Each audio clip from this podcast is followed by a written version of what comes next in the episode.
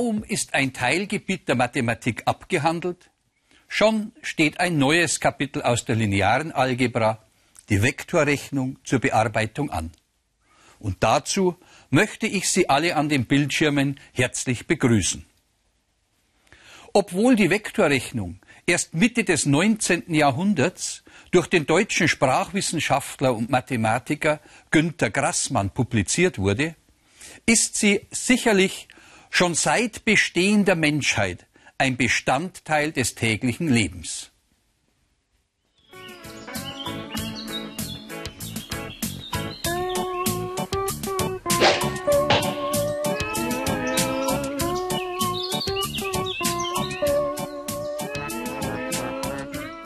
Wie Sie gesehen haben, ist ein Vektor eine gerichtete Strecke von bestimmter Länge, der durch einen Pfeil dargestellt werden kann. Und schon sind wir beim Begriff des Vektors.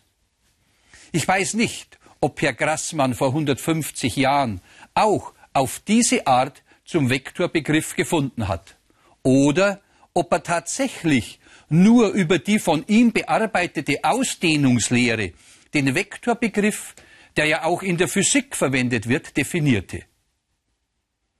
Der Einfachheit halber wähle ich vorerst Vektoren, die sich in der Ebene, also in einem zweidimensionalen Raum befinden. Jeder Vektor hat einen Anfangspunkt, ich bezeichne ihn mal mit a, und eine Spitze, die ich mit b bezeichne. Somit ist es eine gerichtete Strecke. In diesem Fall von A nach B, geschrieben als AB mit einem darüber gesetzten Pfeil. Dass ich für Punkte große lateinische Buchstaben als Platzhalter verwende, müsste Ihnen aus der einfachen Geometrie bekannt sein. Für die Seitenlängen wurden hier kleine lateinische Buchstaben verwendet. Daran wird auch bei der Schreibweise für Vektoren festgehalten. Der Vektor von a nach b wird als Vektor klein a geschrieben mit dem Kleinbuchstaben a und einem darüber gesetzten Pfeil gezeichnet. Und die Länge dieses Vektors wird als Betrag oder vereinfacht a angegeben. Diese Größe die nur durch einen Zahlenwert bestimmt ist, heißt skalar. Man unterscheidet zwischen gerichteten Größen und skalaren Größen. Ist man beispielsweise mit dem Zug unterwegs, dann ist es nicht nur wichtig, welche Strecke man in welcher Zeit zurücklegt, sondern sicher auch, in welche Richtung man fährt. Angenommen von München nach Berlin. Größen, die durch Betrag und Richtung gekennzeichnet sind, heißen gerichtete Größen. Sie werden gerne in der Physik verwendet und haben Vektorcharakter. Zum Beispiel die Geschwindigkeit oder die Kraft. Gerichtete Größen werden mit Hilfe von Pfeilen dargestellt, deren Pfeillänge den Betrag der jeweiligen Größe angibt. Und mit dieser Betragsangabe sind wir bei einer skalaren Größe. Werden die Kraft oder die Geschwindigkeit gemessen, so ergibt die Messung einen Zahlenwert mit Einheit. Eine skalare Größe. Zum besseren Verständnis betrachten wir mal ein Thermometer. Das Thermometer zeigt die Raumtemperatur in unserem Studio mit 22 Grad. 22 ist demnach die Maßzahl und Grad Celsius die Einheit. Geben wir nun dieses Thermometer in ein Glühwein, so kann man erkennen, dass die Temperatur sich verändert, dass sie steigt. Wir haben jetzt circa 30 Grad Celsius, also 30 als Maßzahl und Grad Celsius als Einheit. Mittels eines Thermometers wird der Zustand eines Körpers beschrieben. Der Wert für den gemessenen Körper ändert sich auch bei räumlichen Veränderungen nicht. Es ist demnach eine skalare Größe und die Maßzahl wird als skalar bezeichnet. Und somit sind wir wieder in der linearen Algebra bei den Vektoren. Um es für Sie leichter verständlich zu machen, wähle ich einen Vektor im kartesischen Koordinatensystem. Den Vektor mit dem Anfangspunkt a mit der x-Koordinate 1 und der y-Koordinate 2 sowie der Spitze b mit den Koordinatenwerten x gleich 4 und y gleich 6. Der Anfangspunkt des Vektors wird auch gerne als Fußpunkt bezeichnet. Das nur nebenbei. Aber was ist, wenn ich diesen Vektor verschiebe? Zum Beispiel an den neuen Fußpunkt d mit x gleich minus 4 und y gleich 0. Er behält die gleiche Richtung und gleiche Länge und endet an der Spitze E mit x gleich minus 1 und 4. Der Pfeil wurde nur verschoben. Die Menge aller Pfeile, die gleiche Richtung und gleiche Länge besitzen, heißt Pfeilklasse. Und jeder Pfeil dieser Pfeilklasse ist ein Repräsentant davon. Also ist ein bestimmter Vektor nur ein Repräsentant einer gewissen Pfeilklasse. Er könnte an jeder anderen Stelle auch angesiedelt sein. Wie könnte man jetzt einen solchen Vektor im Koordinatensystem angeben? Nochmal zu unserem Beispiel. Von A nach B komme ich, wenn man drei Einheiten in x-Achsenrichtung und dann vier Einheiten in y-Achsenrichtung wandert. Von D drei nach rechts und vier nach oben führt zu E. Es handelt sich zweimal um einen Vertreter aus einer gemeinsamen Pfeilklasse. Es ist zweimal der Vektor a. Und an dieser Stelle müssen Sie wieder mal etwas annehmen, von dem ich Ihnen nur übermitteln kann, dass es eben so ist, weil man es so vereinbart hat. Die Koordinatenwerte von Punkten werden hintereinander in einer Zeilenschreibweise angegeben. Vektoren dagegen üblicherweise in einer Spaltenschreibweise, also untereinander. Vektor a ist gleich 3 als Wanderwert in x-Achsenrichtung und 4 als Wanderwert in y-Achsenrichtung. Allgemein steht der x-Koordinatenwert des Vektors an der obersten Stelle der Spalte und der y-Koordinatenwert darunter. Es sind die vektoriellen Komponenten ax und ay. Somit sind mit dieser Schreibweise Vektoren in der Ebene festgelegt. Ist es nun möglich, aufgrund von Anfangspunkt und Spitze eines Vektors auf die vektoriellen Komponenten schließen zu können? Betrachten wir dazu nochmals den Vektor von D nach E. Der Vektor vom Koordinatenursprung zum Punkt D ist 4 nach links und somit minus 4 und 0 nach oben oder unten, also 0. Der Vektor vom Koordinatenursprung zum Punkt E hat die x-Komponente minus 1 und die y-Komponente 4. Vom Fußpunkt D komme ich zur Spitze E, indem ich von D aus drei Einheiten in x-Achsenrichtung und vier Einheiten in y-Achsenrichtung wandere. Mit dem Abzählen der Einheiten im Koordinatensystem klappt das recht gut. Und so, ohne große besondere Betrachtung, haben wir Vektoren verwendet, deren Anfangspunkt im Koordinatenursprung liegt. Und mit der Null hat es schon immer etwas Besonderes auf sich gehabt.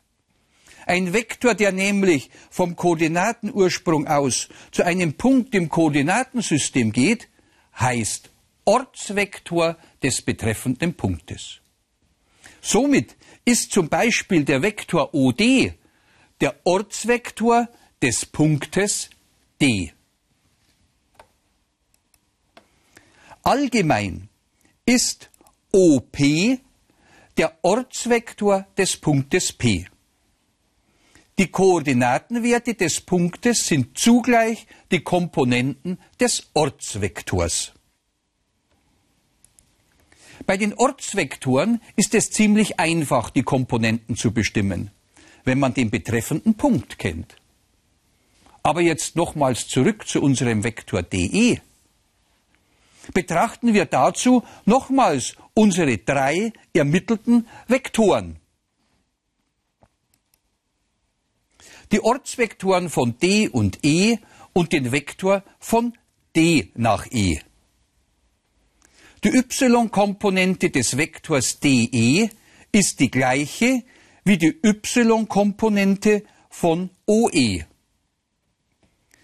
Man könnte auch sagen, y-Komponente von OE minus y-Komponente von OD.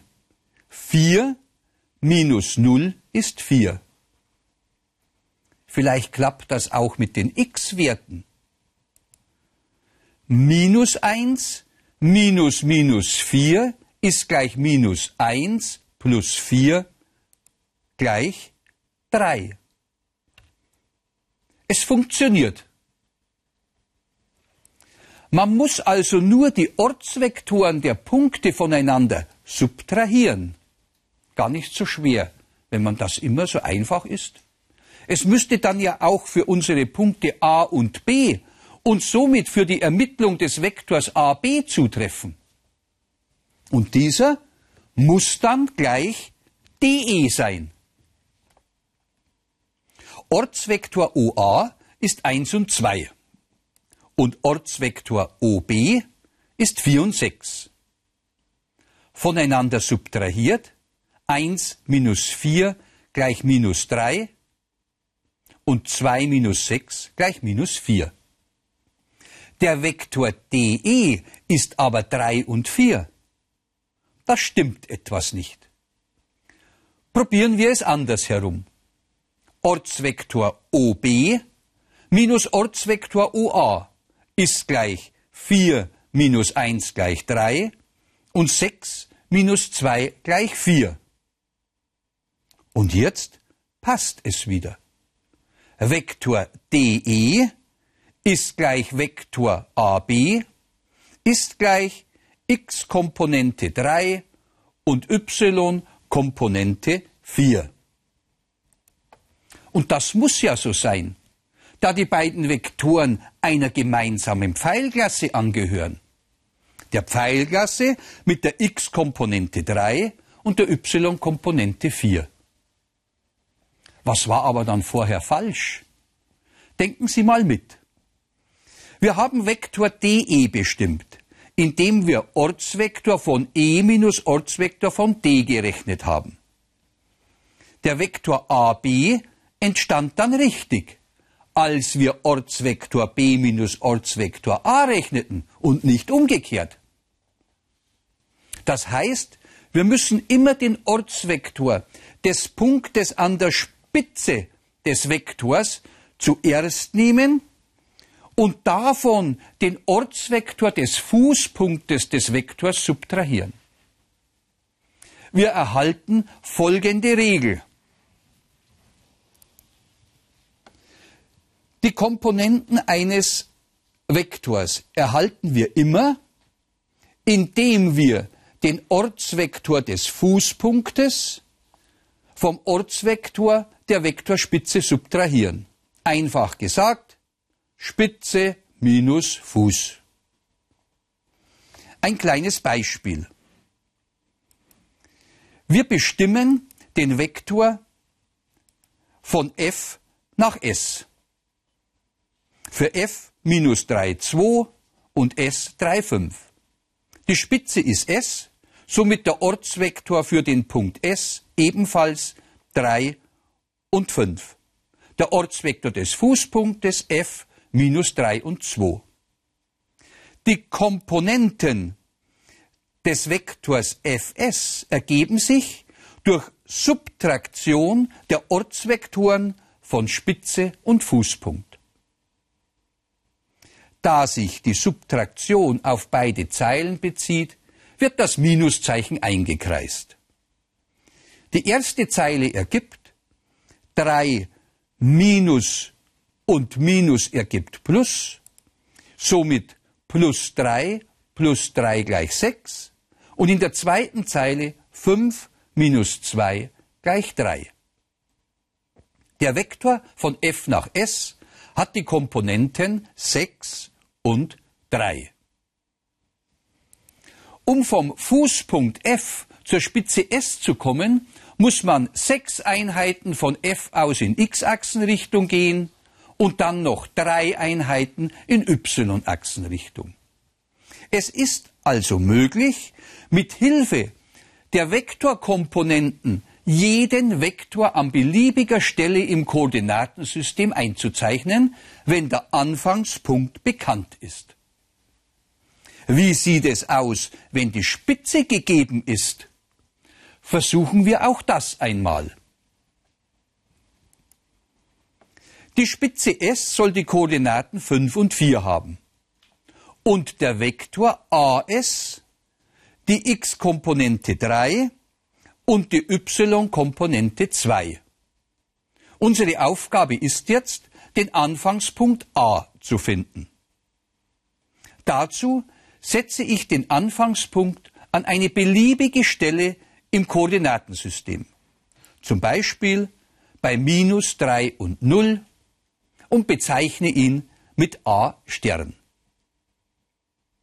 Von hier trage ich den Vektor AS mit 3 nach rechts und 2 nach oben an. Wir erhalten den Punkt S Stern.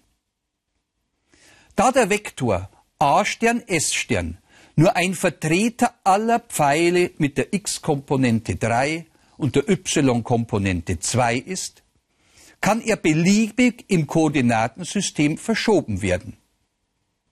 Eine bestimmte Verschiebung führt dazu, dass die Spitze S Stern genau auf S trifft.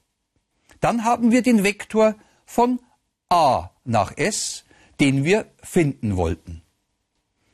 Und wie man ablesen kann, hat dieser Punkt A die Koordinatenwerte 2 und 2. Über das Probieren ging das ganz gut. Aber wenn Sie sich erinnern, führt das Probieren in der Mathematik meist oder sogar fast immer zu einer allgemeinen Einsicht und somit zu einer geregelten Vorgehensweise. Betrachten wir nochmal den ermittelten Vektor von a nach s. Um von a in Koordinatenachsenrichtungen nach x zu gelangen, muss von a aus 3 nach rechts und 2 nach oben gegangen werden.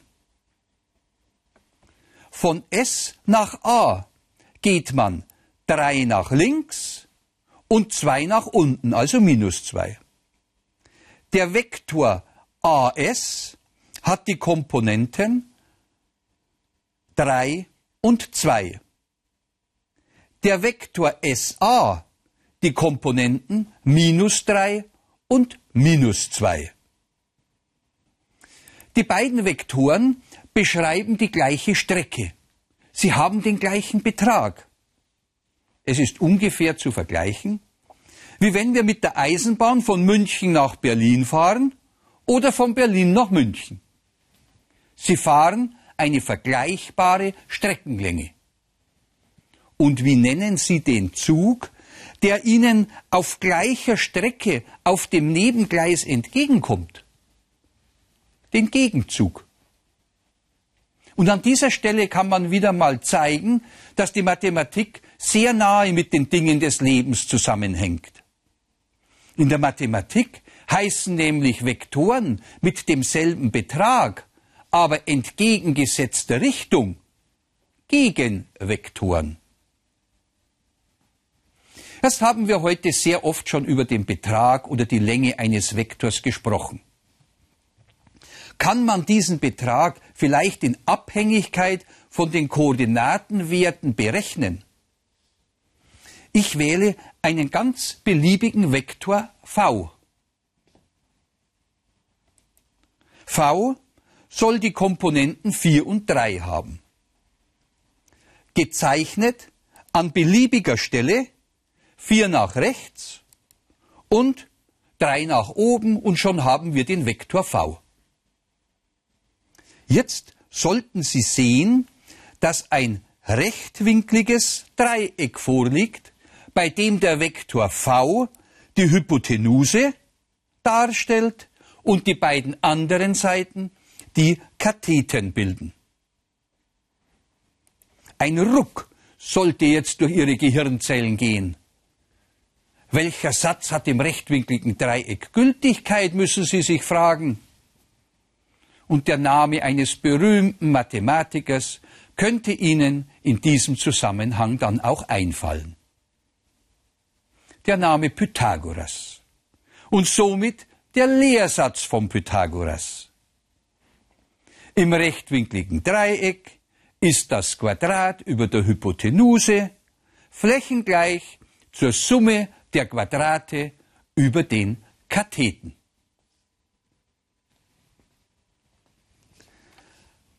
Vektor v zum Quadrat ist 4 Quadrat plus 3 Quadrat. Wenn man die Quadrate auflöst, ergibt sich 16 plus 9. Und 16 plus 9 ist nichts anderes als 25. Das könnte man als Nebenrechnung sehen. v Quadrat ist 25. Um auf den Vektor v zu kommen, müssen wir auf beiden Seiten radizieren. Und wir erhalten v gleich Quadratwurzel aus 25. Und die Quadratwurzel aus 25 ist 5, da 5 mal 5 25 ergibt. Schon sind wir wieder ein Stück weiter mit unserer Vektorrechnung. Fassen wir mal zusammen, was wir bis jetzt kennengelernt haben. Jeder Vektor hat einen Fußpunkt und eine Spitze. Er ist ein Vertreter einer Pfeilklasse. Zur Schreibweise verwendet man die Spaltenschreibweise. Die Länge eines Vektors ist die Quadratwurzel aus der Summe seiner Komponentenquadrate. Ortsvektoren gehen vom Koordinatenursprung aus und haben als Komponenten die Koordinatenwerte des entsprechenden Punktes im Koordinatensystem, der seine Spitze bildet. Und Gegenvektoren sind Vektoren mit demselben Betrag, aber entgegengesetzter Richtung. Zum Beispiel ist der Vektor OP Gegenvektor zu PO.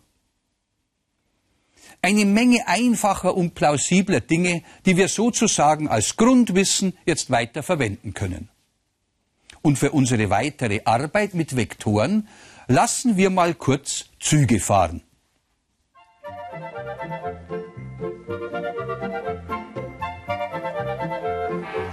Zuerst startet ein Eilzug von A über Behausen, Seemühle nach D-Stadt. Ein langsamer Zug fährt auf einer kürzeren Strecke von A-Dorf nach D-Stadt. Sie kommen zur gleichen Zeit an. Was wir im Film gesehen haben, wollen wir uns in einem Koordinatensystem aufzeichnen, in welchem A-Dorf im Koordinatenursprung liegt und die weiteren Stationen durch Koordinatenwerte festgelegt sind. A für A-Dorf mit 0 und 0, B für B-Hausen mit 7 und 1, C für C-Mühle mit 5 und 4 und noch D für D-Stadt mit minus 2 und 6. Der Eilzug fährt von A nach B und weiter über C nach D. Über Vektoren dargestellt AB mit den Komponenten 7 und 1, BC die Komponenten minus 2 und 3 und CD die Komponenten minus 7 und 2. Da der Zug die Wegstrecken hintereinander abfährt, ergibt sich im Grunde genommen ein Aneinanderhängen von Vektoren. Am Vektor AB schließt der Vektor BC und dann der Vektor CD an. Man kann die Vektoren addieren, um nach D-Stadt zu gelangen. Wir erhalten durch Addition der Vektoren AB, BC und CD den Vektor minus 2 und 6. Bei der Addition wurden dabei die einzelnen Zeilen für sich gerechnet. Erste Zeile 7 plus minus 2 plus minus 7 gibt minus 2 und in der zweiten Zeile 1 plus 3 plus 2 gibt 6. Und dieses Ergebnis kommt uns bekannt vor. Es sind genau die Koordinaten von D-Stadt. Besser gesagt, es ist der Ortsvektor von D. Und der Vektor OD entspricht dem Vektor AD, da unser Anfangspunkt A im Koordinatenursprung liegt. Allgemein kann man folgern. Mehrere Vektoren werden addiert, indem man in irgendeiner Reihenfolge Repräsentanten so wählt, dass der Anfangspunkt des Nachfolgenden mit dem Endpunkt des Vorhergehenden übereinstimmt. Und diese Repräsentanten reiht man aneinander. Die Summe oder Resultante ist derjenige Vektor, dessen Repräsentant vom Anfangspunkt des ersten zum Endpunkt des letzten führt. In unserem Fall der Vektor c. Vielleicht kennen Sie auch das aus der Physik, zum Beispiel bei einem Kräfteparallelogramm. Bei einer geschlossenen Vektorkette ergeben die Vektoren addiert in jeder Zeile den Wert 0. Die Nullvektoren sind also Vektoren, deren absoluter Betrag gleich 0 ist. Und schon haben wir es fast wieder für heute. Die Frage ist nur noch, wie sieht es mit Vektoren im Raum aus? Räumliche Vektoren haben statt zwei Komponenten drei Komponenten, x, y und z. Oder aber auch x1, x2 und x3. Es gibt viele unterschiedliche Möglichkeiten, um räumliche Koordinatensysteme aufzubauen. Je nach Projektion der Grundebene ergibt sich die dritte Achse. Wichtig dabei ist nur, dass die Achsen selbst senkrecht zueinander stehen. Und dann kann jeder Punkt, zum Beispiel der Punkt P 2, 3, 4, eingezeichnet werden. Dementsprechend auch der Ortsvektor OP. So weit, so gut. Das heutige Pensum ist geschafft. Wie man mit Vektoren im dreidimensionalen Raum arbeitet, werden Sie in den nächsten Sendungen erfahren. Wenn Sie neugierig geworden sind, schauen Sie wieder zu. Bis dahin, Ihr Heinz Gascher.